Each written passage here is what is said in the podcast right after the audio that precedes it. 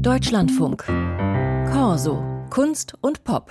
Es ist ein exklusiver Club, in dem man aber nicht rein möchte. Der Club 27. Darunter fasst man Musikerinnen und Musiker zusammen, die mit 27 Jahren gestorben sind, meistens unter tragischen Umständen. Jimi Hendrix gehört dazu, Kurt Cobain und auch Amy Winehouse. Zum Club 27 gehört auch, dass er auf ungute Weise romantisiert und mystifiziert wird. Gehört sowas dann auf eine Theaterbühne? Und wenn ja, wie? Das Schauspielhaus Bochum versucht es jetzt und bringt die Musiker der Clubmitglieder ab morgen auf die Bühne. Unser Autor Christoph Ohrem, der war schon bei den Proben dabei.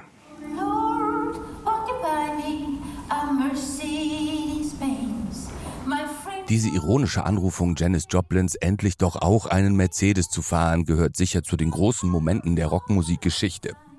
Veronika Nickel singt hier diesen Klassiker der 1970 viel zu früh verstorbenen Sängerin. Als Guy und Pelé mich gefragt haben, ob ich Janis Joplin bin, habe ich erstmal gedacht, ihr spinnt. Guy Clemens, Regisseur, Stefan Pele Götzer, musikalischer Leiter. Aber dann habe ich mich so reingehört und erst gedacht, nein, kann ich nicht, kann ich nicht, kann ich nicht. Und dann habe ich irgendwann gedacht, ah doch, da verbindet mich das und das und das und so. Einiges will ich versuchen. Es hat mich dann einfach sehr angefixt. Angefixt ist bei dem Lifestyle, den die Mitglieder des Club 27 pflegten, schon das richtige Stichwort. Musik, Drogen, der Absturz, der Tod. Anfang der 70er Jahre starben in kurzer Folge viele Heldinnen der damaligen Generation im Alter von 27 Jahren. Neben Janis Joplin auch Jim Morrison, Frontmann der Doors oder Jimi Hendrix.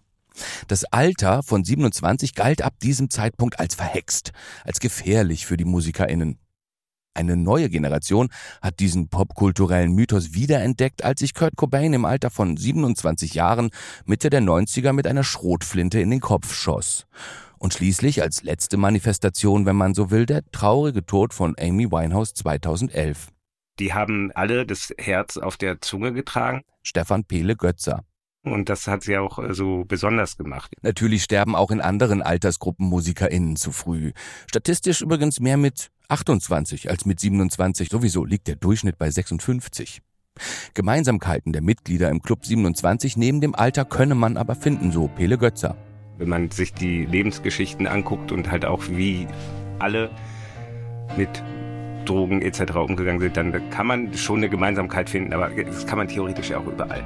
Ich wollte auch gar nicht einen Abend machen, unbedingt über die Geschichte von den Leuten. Regisseur Guy Clemens. Ja, dann kann man auch Wikipedia angucken und es gibt bestimmt Leute, die das alles schon noch viel mehr wissen. Also hat auch jeder Spieler in einen Künstler, ohne dass die wirklich diese Figur spielen. Der Club 27 wird also von den Schauspielenden verkörpert, ohne dass sie voll in der Rolle aufgehen. Niemand spielt wirklich Kurt Cobain oder Jim Morrison. Sie singen deren Songs. In assoziativen Passagen zwischen den Liedern kommen dann Texte zur Geltung, die das Team zusammen rausgesucht oder erarbeitet hat.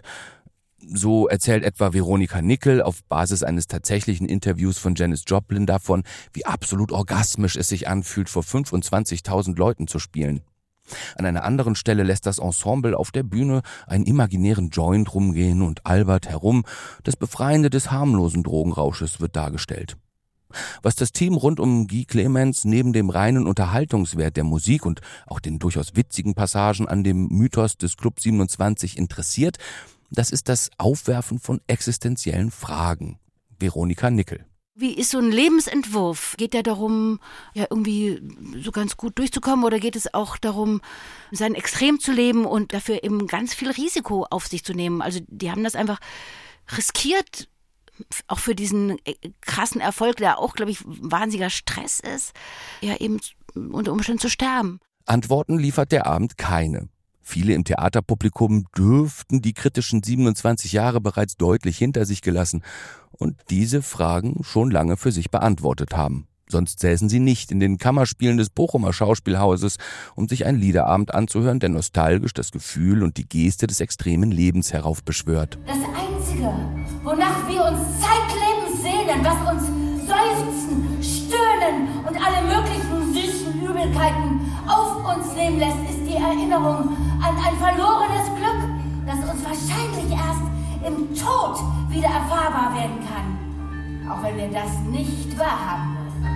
Dass der oft herbeigeschriebene und inzwischen faktisch widerlegte Mythos des gehäuften Todes von MusikerInnen im Alter von 27 seinen Weg nun auch in die Theater findet, in Form dieses lyrischen Liederabends, zeigt, wie sehr diese Idee immer noch zum popkulturellen Kanon gehört. Sie ist inzwischen über 50 Jahre alt. Jungen Menschen dürfte also dieser Mythos deutlich weniger geläufig sein als denjenigen, die die Mitglieder des Clubs 27 noch lebend erlebt haben. Man möchte es niemandem wünschen und doch scheint eines klar. Sobald ein Idol mit 27 Jahren stirbt, hat es gute Chancen, in diesen Club aufgenommen zu werden.